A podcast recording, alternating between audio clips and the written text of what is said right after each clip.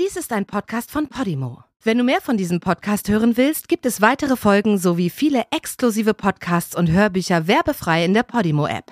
Alle Infos und den Link zum Angebot findest du in den Show Notes.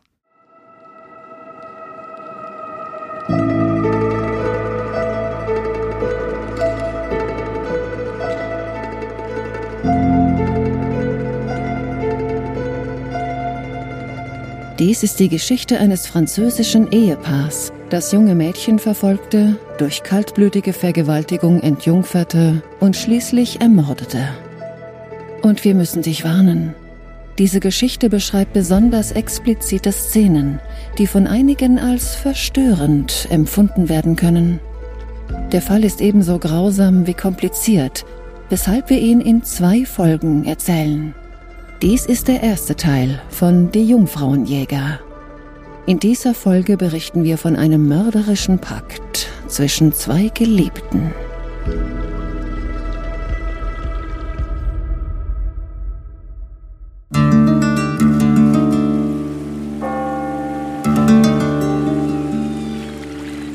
Du hörst Mord am Mittelmeer eine Podcast-Serie über die Schattenseiten des sonnigen Südens von Europa. Die grausamen Mordfälle, von denen wir hier berichten, basieren auf wahren Begebenheiten und haben in der Kriminalitätsgeschichte tiefe Spuren hinterlassen. Recherchiert wurden die Fälle von lokalen Journalistinnen und Journalisten, geschrieben von Jenne Ogor und erzählt von mir, Bente Lai.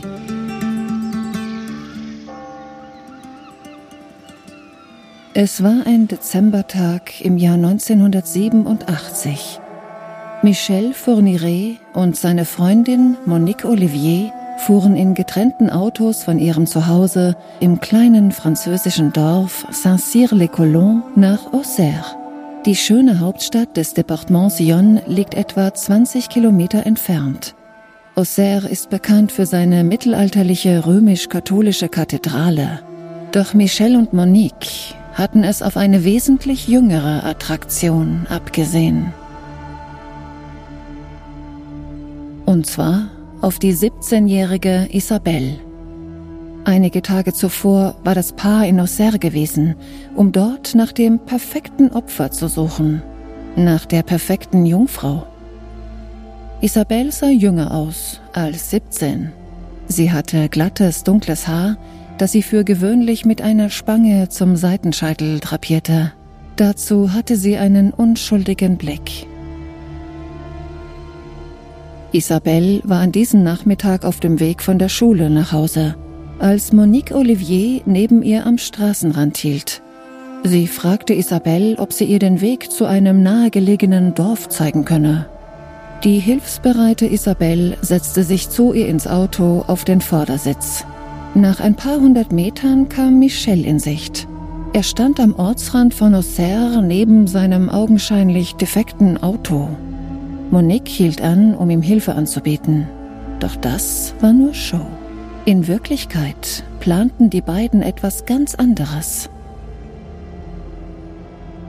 Monique legte dem 17-jährigen Mädchen plötzlich eine Schlinge um den Hals und zog diese zu.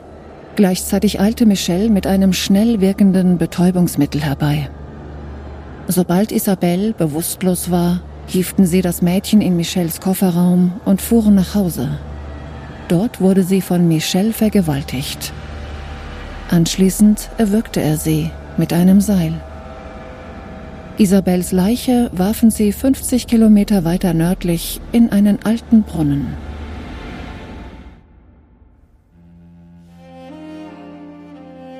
Es sollten 20 Jahre vergehen, in denen niemand etwas von Isabels Schicksal ahnte.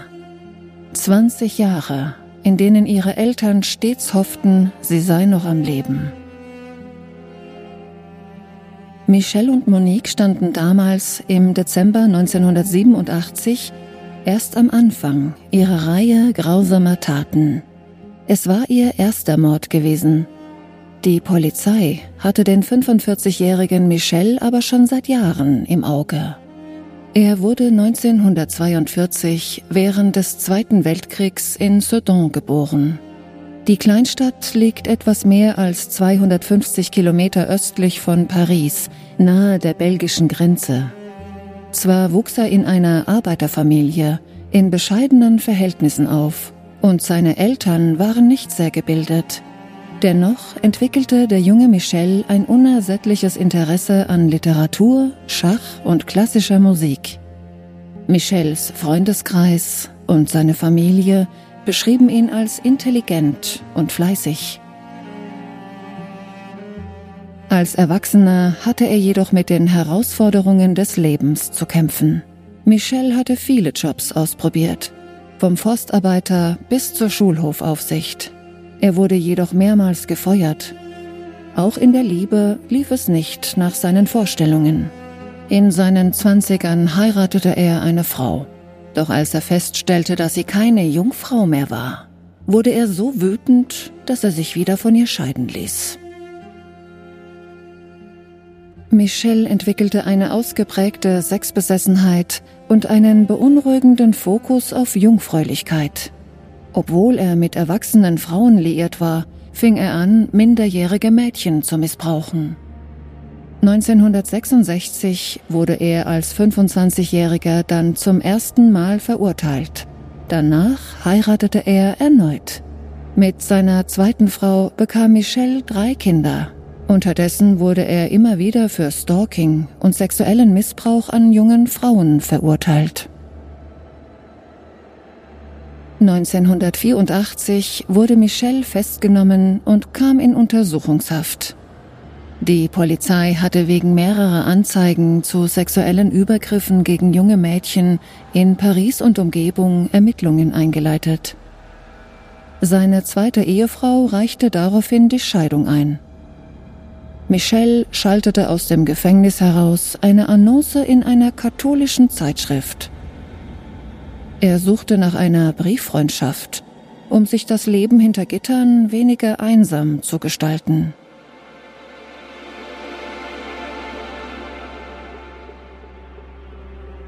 Die sechs Jahre jüngere Monique Olivier antwortete ihm auf die Anzeige. Die beiden begannen einen längeren Briefwechsel, der irgendwann dazu führte, dass Monique ihn im Gefängnis besuchte. Viele Jahre später wurde der Inhalt dieser Briefe veröffentlicht. Darin war zu lesen, dass Monique ihre beiden Ex-Männer hasste und Michelle ihr versprochen hatte, sie zu töten. Im Gegenzug versprach Monique, ihm Jungfrauen zu beschaffen, damit er seine sexuellen Fantasien befriedigen konnte. Während Michelle Moniques Ex-Männern jedoch nie ein Haar krümmte, erfüllte Monique ihren Teil der Abmachung. Ihr teuflischer Pakt sollte noch vielen Menschen das Leben kosten.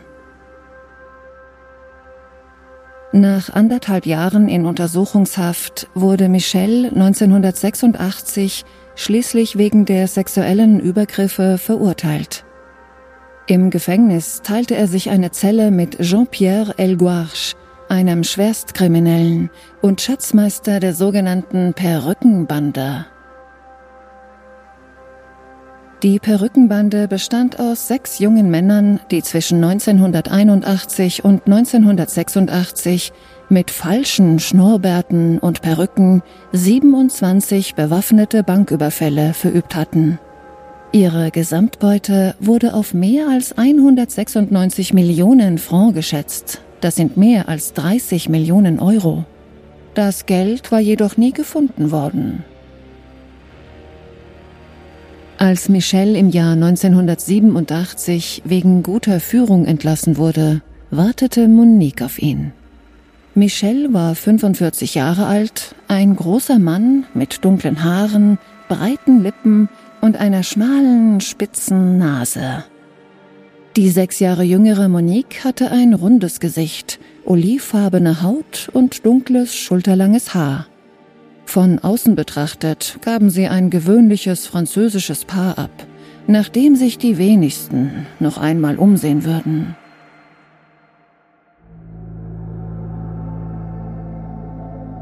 Von Anfang an hatten sie eine starke Verbindung. Sie teilten die gleichen perversen Fantasien und einen Mangel an Empathie. Im Gefängnis hatte Michel einen Plan geschmiedet, um für sein neues Leben mit Monique an Geld zu kommen. Sein ehemaliger Zellengenosse Jean-Pierre hatte ihm verraten, wo ein Teil der Beute aus den Überfällen der Perückenbande versteckt war. Michel sollte Jean-Pierres Frau Farida helfen, den Schatz aus dem Versteck zu holen. Im Gegenzug durfte er einen Teil behalten. Die Bande hatte eine große Menge Schmuck und seltene Münzen auf einem Friedhof in einem Pariser Vorort vergraben. Farida und Michelle fanden die Stelle und teilten die Beute anschließend auf. Der Schmuck war mehrere Millionen Franc wert. Doch Michel war gierig. Er wollte nicht teilen. Also luden er und Monique Farida am 12. April 1988 zum Abendessen ein. Doch statt sie zu bekochen, erwürgten sie sie und verscharrten ihre Leiche in einem verlassenen Schlossgarten. Danach brachen sie in Faridas Haus ein und stahlen ihren Anteil der Beute. Dies war ihr zweiter Mord wenn auch aus anderen Gründen als bei der 17-jährigen Isabelle vier Monate zuvor. Den kostbaren Schmuck verkauften Michelle und Monique über Hehler auf dem Schwarzmarkt. Das Geld veränderte ihr Leben. Sie kauften mehrere Immobilien, unter anderem ein kleines Schloss in der Provinz Yonne. Sie erwarben auch eine Wohnung in Paris und später eine zweite in Belgien. Das Vermögen gab dem Paar die Freiheit, nicht ans Arbeiten denken zu müssen.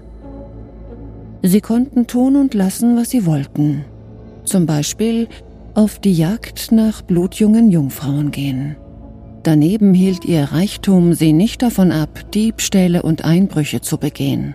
Es war eher Lust als Verzweiflung, die sie in die Kriminalität trieb.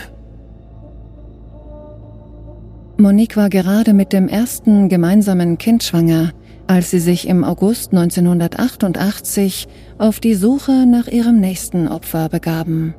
Acht Monate nach dem Mord an Isabelle. Diesmal fuhren sie weiter weg, Richtung Norden, nach Chalon en Champagne.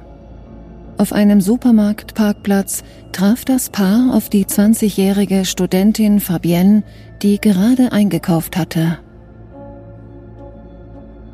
Auch Fabienne hatte langes dunkles Haar und sah jünger aus, als sie war. Die hochschwangere Monique gab vor, plötzlich Wehen zu haben.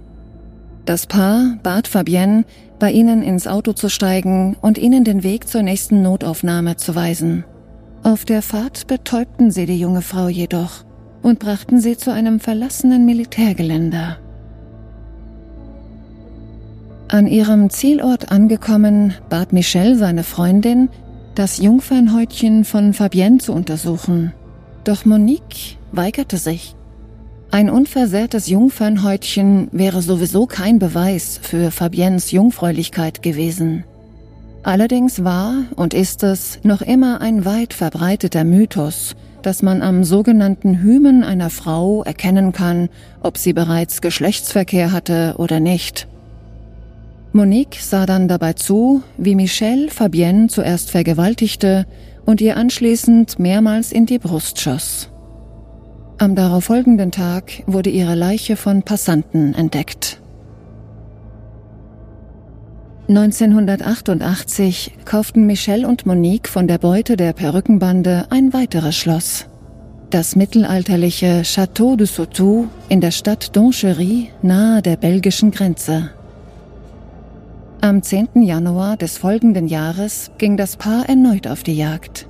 Für jeden ihrer Morde wählten sie ein neues Gebet. Das Paar fuhr häufig nach Charleville-Messières, um dort einzukaufen und junge Frauen auszukundschaften. Diesmal wählten sie eine 21-jährige Frau aus. Ihr Name war Jeanne-Marie. Sie stand am Bahnhof auf dem Bahnsteig und wartete auf ihren Zug. Michelle und Monique stellten sich ihr mit falschen Namen vor und gaben sich als neu zugezogene aus.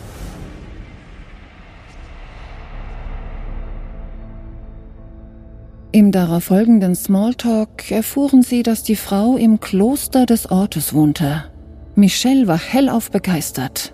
Der Gedanke, eine echte Jungfrau in die Finger zu kriegen, womöglich eine künftige Nonne, erregte ihn. Einige Tage später arrangierten Michelle und Monique eine Begegnung mit Jeanne-Marie, indem sie ihr wie zufällig über den Weg liefen. Sie luden sie zum Abendessen in ein Haus ein, das sie extra dafür angemietet hatten. Während des Abendessens befragte Michelle die junge Frau zu ihrem Liebesleben. Als sie von ihrem Freund und ihrem aktiven Sexualleben erzählte, war er wie vor den Kopf geschlagen. Michelle packte die Wut und er stürzte sich auf sie. Jeanne-Marie setzte sich so heftig zur Wehr, dass sie beinahe entkommen wäre. Gemeinsam gelang es Michelle und Monique jedoch, sie zu überwältigen und zu knebeln. Dann erwürgte Michel die junge Frau. Da sie keine Jungfrau mehr war, hatte er kein Interesse mehr daran, sie zu vergewaltigen. Sie fuhren mit Jeanne-Maries Leiche zurück nach Donchery und vergruben sie in ihrem Schlossgarten. Am 28. Juli 1989 heirateten Monique und Michel im Standesamt. Monique war nun offiziell Madame Fourniret Jeanne-Maries Leiche war nicht die einzige, die sie in ihrem schönen Garten verschwinden ließen. Am 20. Dezember kam dort ein weiteres Mädchen unter die Erde. Michel hatte sein Opfer auf einem Familienausflug in Belgien entdeckt, den das Ehepaar mit seinem inzwischen einjährigen Sohn machte. Gerade als sie die Grenze zwischen Frankreich und Belgien überquert hatten, sah Michel in der kleinen Grenzstadt Saint-Servais ein junges Mädchen in ein Haus gehen. Ihr Name war Elisabeth. Sie war erst zwölf Jahre alt. Michelle und Monique warteten vor dem Gebäude im Auto. Als Elisabeth herauskam, kurbelte Monique das Fenster herunter, um nach dem Weg zu fragen. Diesmal taten sie so, als sei ihr kleiner Sohn krank. Elisabeth sprang daraufhin in den Wagen, um ihnen den Weg zum Arzt zu zeigen. Doch stattdessen entführte das Paar das Mädchen und nahm es mit nach Hause. Dort zog Michel die weinende Elisabeth aus. Als er feststellte, dass sie ihre Periode hatte, bat er Monique, die Kleine für ihn sauber zu machen. Dann vergewaltigte er Elisabeth. Erst am nächsten Tag erwürgte Michel das Mädchen und begrub ihren Leichnam neben Jeanne-Marie. Wie schon erwähnt, beging das Paar neben den Morden auch Diebstähle und Einbrüche. Dies diente allein dazu, ihr Leben ein wenig aufregender zu gestalten. Eines Tages waren die zwei allerdings in Nantes an der Westküste Frankreichs von der Polizei festgenommen worden. Am 21. November 1990 sollten sie zur Urteilsverkündung vor Gericht erscheinen. Sie hatten Glück und bekamen nur eine milde Haftstrafe auf Bewährung. Eine Fehlentscheidung. Denn sobald Michel und Monique das Gerichtsgebäude in Nantes verlassen hatten, setzten sie sich in ihren weißen Lieferwagen und machten sich auf die Suche nach dem nächsten geeigneten Opfer.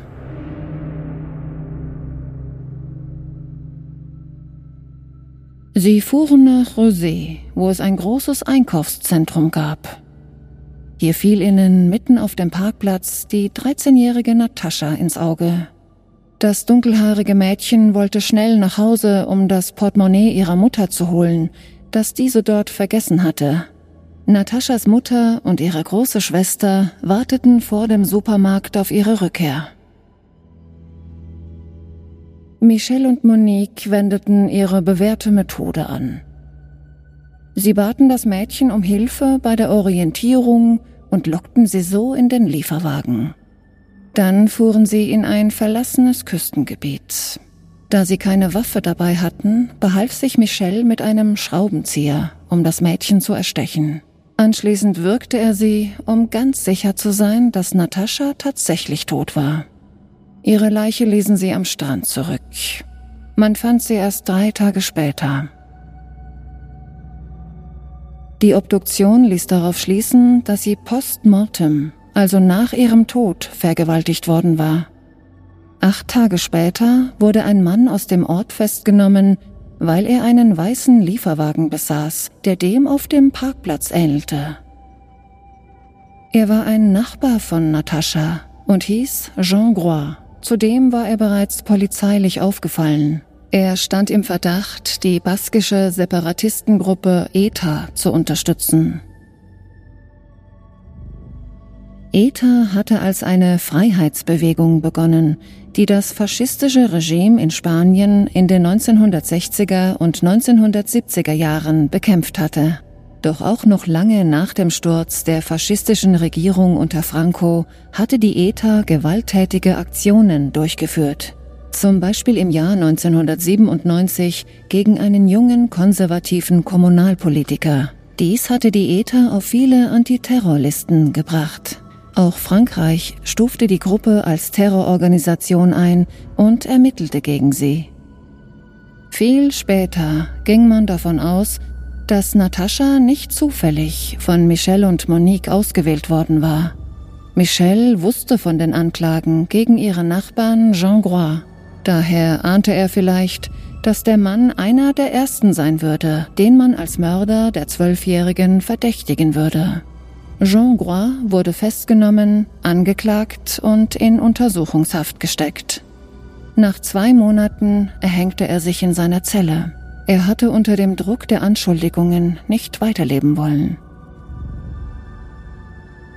Es war das letzte Mal, dass sich Monique an der Jagd nach Jungfrauen beteiligte.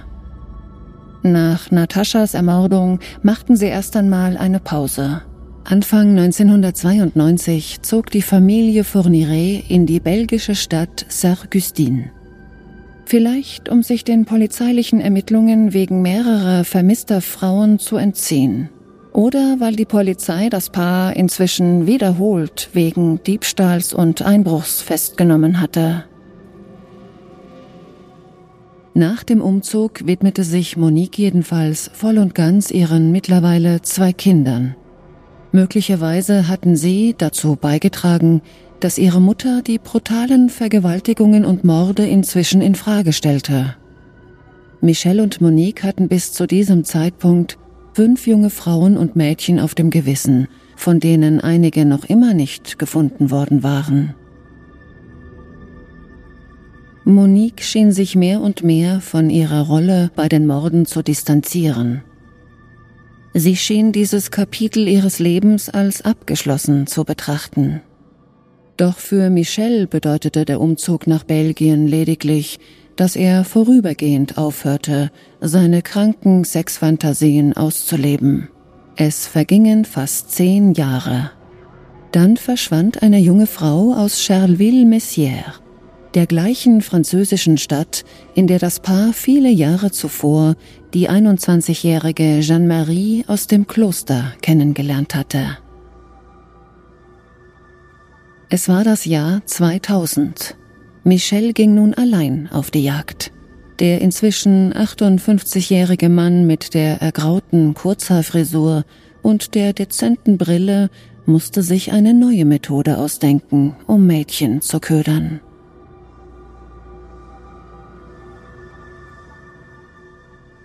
Du hörtest Mord am Mittelmeer, eine Podcast-Serie von Podimo, produziert von Miau Production.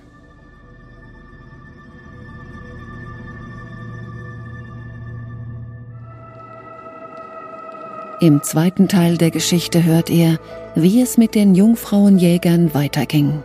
Wie Michelle sich nach zehnjähriger Pause allein auf die Jagd nach jungen Mädchen machte. Und nicht zuletzt, wie die Polizei dem Monster aus den Ardennen schließlich auf die Spur kam.